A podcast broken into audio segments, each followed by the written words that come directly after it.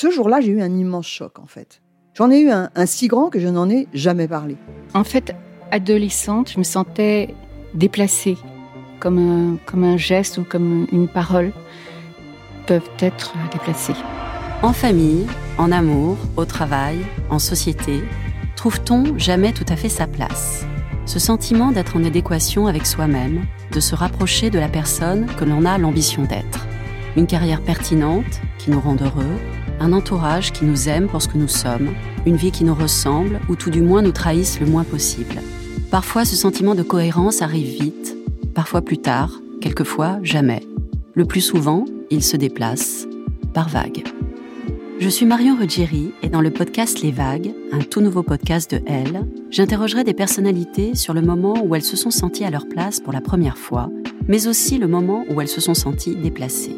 Je me rendrai chez elles ou dans un lieu cher à leurs yeux pour qu'elles me racontent ce jour fondateur où elles se sont dit ⁇ Là, je suis bien, je suis là où j'ai toujours voulu être, et c'est moi. Découvrez et écoutez les vagues à partir du 24 octobre sur toutes les plateformes de podcast. Bonne écoute. When you're ready to pop the question, the last thing you want to do is second guess the ring. At Bluenile.com, you can design a one-of-a-kind ring with the ease and convenience of shopping online. Choose your diamond and setting. When you find the one, you'll get it delivered right to your door. Go to Bluenile.com and use promo code LISTEN to get $50 off your purchase of $500 or more. That's code LISTEN at Bluenile.com for $50 off your purchase. Bluenile.com code LISTEN. C'est mon histoire, le rendez-vous iconique du magazine Elle. Les lectrices racontent leurs aventures les plus folles et les plus émouvantes. Nous, parents maltraitants, vibrez maintenant avec le podcast C'est mon histoire. Vous avez une demi-heure pour dire au revoir à votre fils. Préparez-lui un sac et faites-nous une liste de ses habitudes, s'il vous plaît. Je suis face à l'assistante sociale qui va emmener mon bébé de 11 mois. Vous aurez droit à deux heures de visite par semaine, précise-t-elle. Je suis effondrée. Comment une seconde d'inattention a-t-elle pu me transformer en mère indigne au point qu'on m'enlève mon enfant? En quelques jours, notre vie a basculé.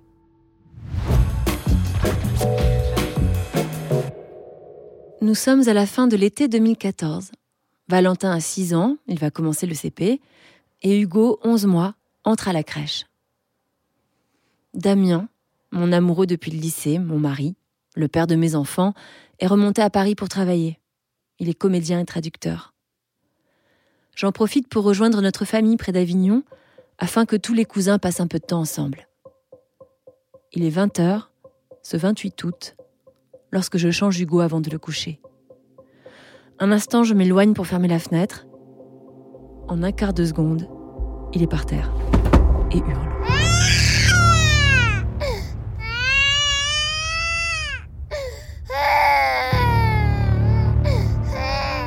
Affolée, je l'examine. Il me semble qu'il n'y a rien, juste un petit bleu.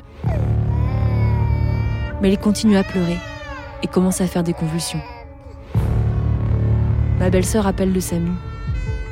Lorsque les ambulanciers arrivent, Hugo est inconscient. L'équipe médicale semble très tendue. Je sens que c'est grave. À l'hôpital, un médecin m'annonce qu'il faut l'opérer de toute urgence car un hématome sous-dural s'est formé. À 23h30, le petit est transporté à Marseille. J'ai prévenu Damien, bien sûr, qui a sauté dans un train de nuit. Et quatre heures plus tard, Hugo revient en salle de réveil. Il a perdu beaucoup de sang et j'ignore quelles vont être les séquelles, mais il est vivant. Pour l'instant, c'est la seule chose qui compte.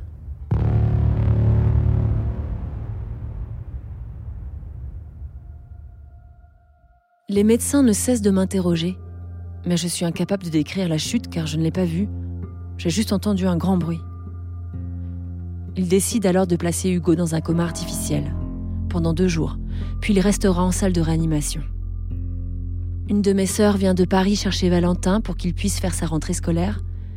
La famille, les amis se relaient près de nous. Puis Damien repart, lui aussi pour s'occuper de notre aîné.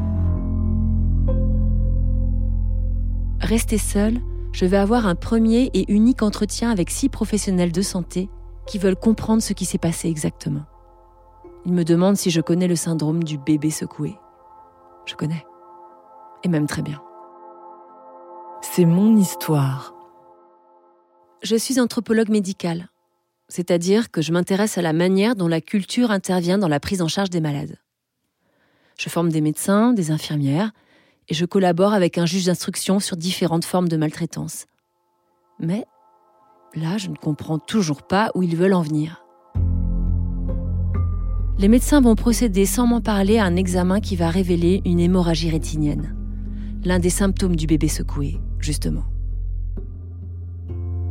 Durant toute la semaine que je passe à l'hôpital, ils continuent à me bombarder de questions, effectuent énormément de prises de sang sans jamais se préoccuper de la douleur du petit.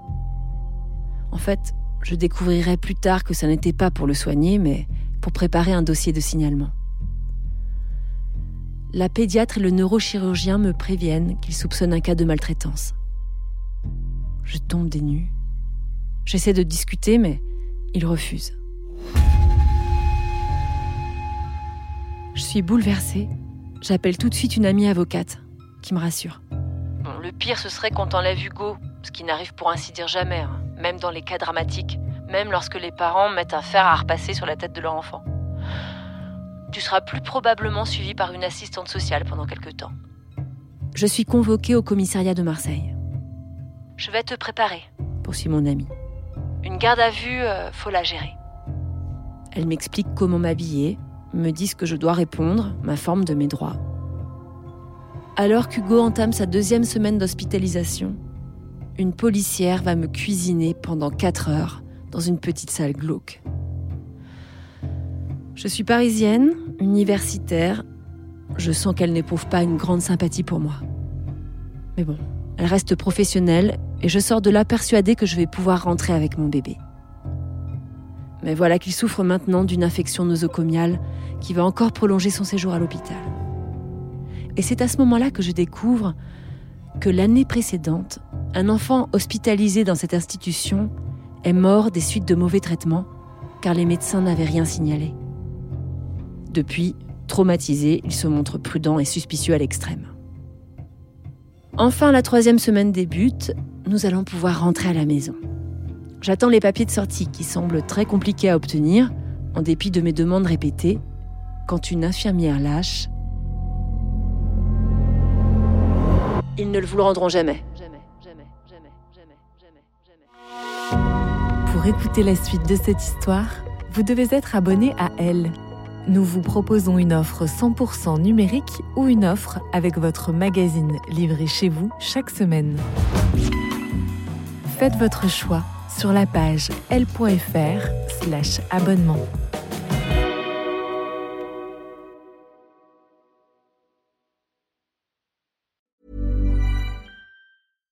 When you make decisions for your company, you look for the no brainers. And if you have a lot of mailing to do, stamps.com is the ultimate no brainer. It streamlines your processes to make your business more efficient, which makes you less busy.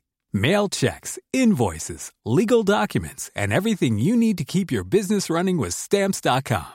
Seamlessly connect with every major marketplace and shopping cart Schedule package pickups and see your cheapest and fastest shipping options from different carriers with rates up to 89% off USPS and UPS rates. And with the stamps.com mobile app, you can take care of mailing and shipping wherever you are. Make the same no-brainer decision as over 1 million other businesses with stamps.com. Sign up with code program for a 4-week trial plus free postage and a free digital scale. No long-term commitments or contracts.